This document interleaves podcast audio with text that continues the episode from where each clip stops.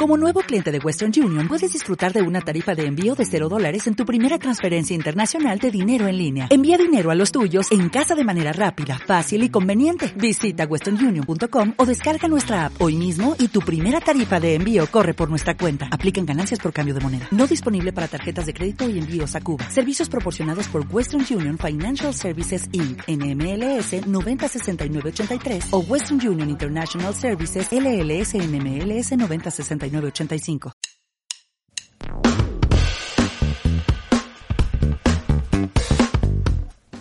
Hemos iniciado el ciclo con las famosas clases híbridas, pero hay claves o hay detalles que no se están considerando.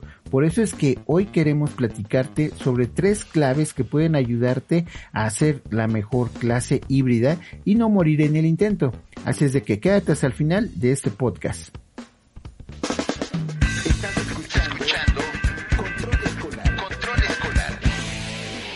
Hola, ¿qué tal? Bienvenidos al podcast de Gestor Escolar. Este es el episodio 33 y el tema de hoy son tres claves para clases híbridas.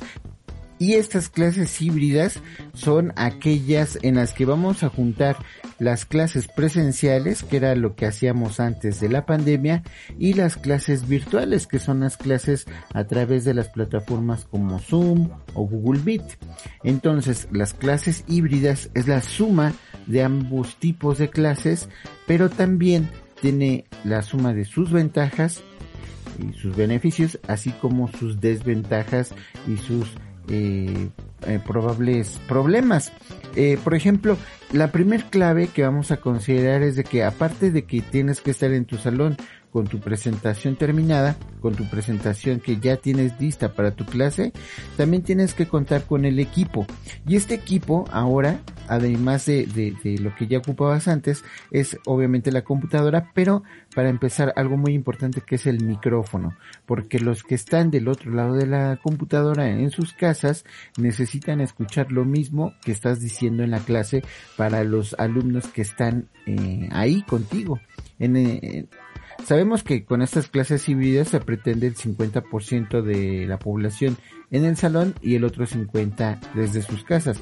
Pero, ¿qué pasa cuando dices una frase o, un, o estás explicando algo y no te escucharon los de los que están en virtual? Tienes que volverlo a repetir. Y entonces se puede volver un poquito problemático ese, ese, esa cosa del, del sonido. Si consideras que el, el micrófono de tu computadora, donde dice tus clases virtuales desde que empezó la pandemia hasta ahora, te va a servir para las clases eh, híbridas, estás en un, en un error. Ya que, fíjate, el sonido que capta tu computadora o el sonido que captan tus audífonos ahora es diferente por tan solo por el área. En el salón de clases el sonido rebota más, entonces necesitas un micrófono de solapa que permita captar el sonido un poquito más rápido que el de el micrófono de tus audífonos. Entonces, trata de adquirir un micrófono que tenga una extensión larga o que sea un, una diadema Bluetooth en la que puedas este, configurarla a tu computadora para que quede, te recomendamos más el Bluetooth por cuestión de la, del cable, que no tenga limitación de espacio, aunque acuérdate que el Bluetooth solamente da un margen de 10 metros y a partir de ahí se empieza a cortar. Entonces trata de no tener esa distancia tan lejana.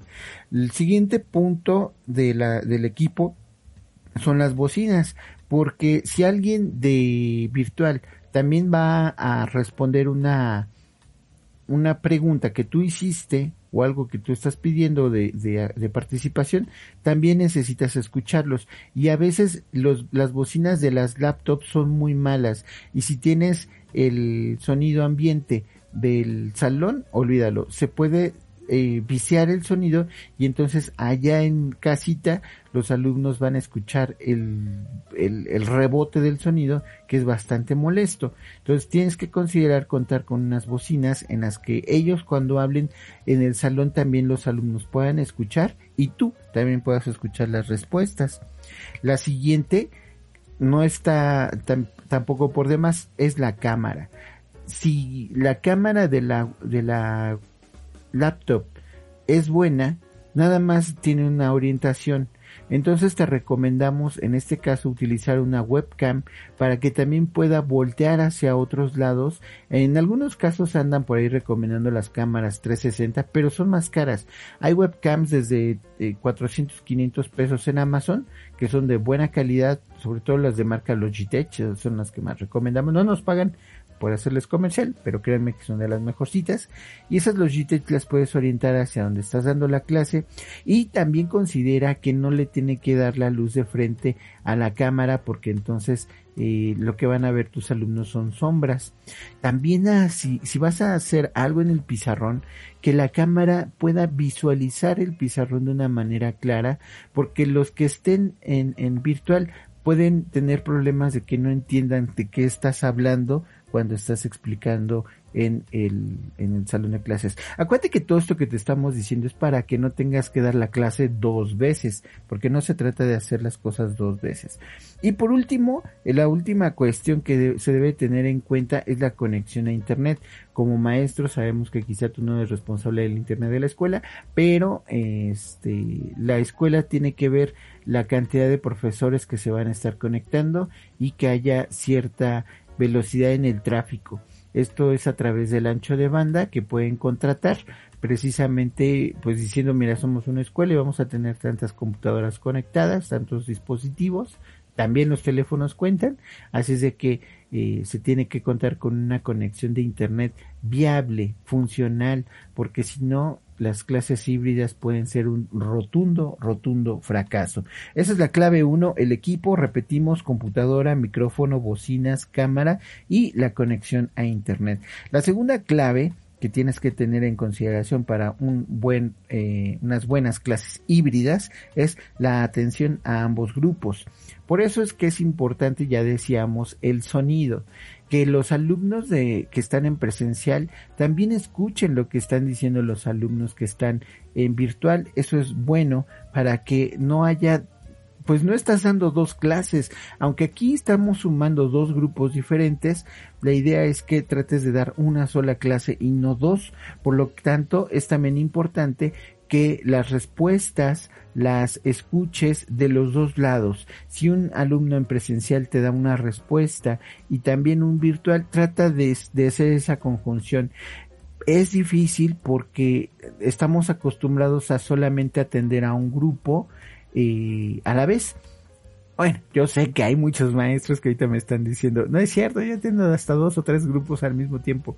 Pues eso es muy bueno porque tú ya tienes una gran ventaja sobre, sobre algunos otros compañeros tuyos, pero aquí la idea es, tienes que empezar a, a, a hacer ese multitask de que eh, puedas atender a uno o a otro grupo, pero que aquí la ventaja es que a los dos son la misma clase, entonces eh, tienes que tener atención sobre las respuestas. Y ya que decimos sobre atención, tienes que considerar que muchas veces tus alumnos que están en virtual pueden tener distracciones. Es tan fácil abrir una ventanita adicional y meterse al Minecraft o meterse a jugar billar en una página web o tan solo ver videos de YouTube al fin traigo los audífonos y mis papás no se dan cuenta que ando haciendo otras cosas en lugar de poner eh, atención en la clase.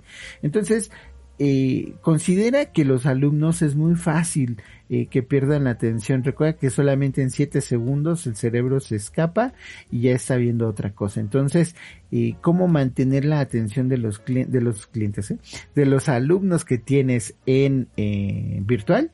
Así como los que tienes en el salón. Los del salón es más fácil porque están ahí enfrente y hasta con una mirada los dominas. Pero ¿cómo le hacemos con los virtuales?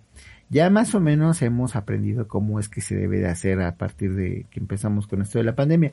Pero, pues, este, ahora que tengamos los dos grupos, pues, también esas, esas son las cuestiones que nos van a ayudar a mejorar como maestro. Entonces, repetimos para clave 2, el sonido es muy importante, tienen que escuchar muy bien los alumnos, tanto de híbridos como de presencial. Rápidas respuestas, tienes que aprender a dar rápidas respuestas hacia las dudas de los alumnos. Y la otra es la atención, tienes que buscar que no pierdan la atención de los dos lados. Por último, la clave 3 es preparación y no improvisación. ¿Qué quiere decir esto?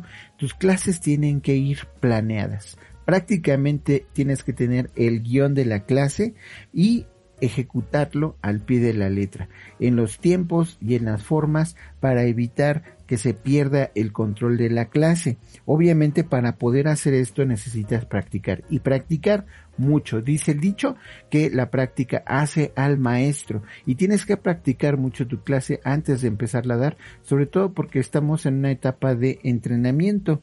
Y estas son las tres claves que queremos compartirte el día de hoy.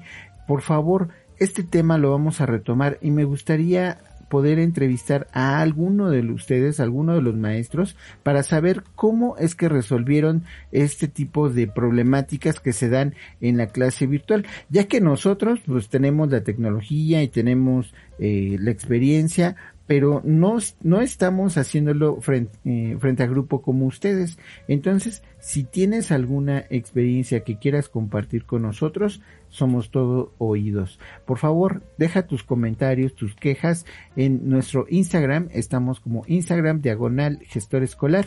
Déjanos ahí tus comentarios, tus sugerencias y nos vemos en nuestro próximo podcast el jueves.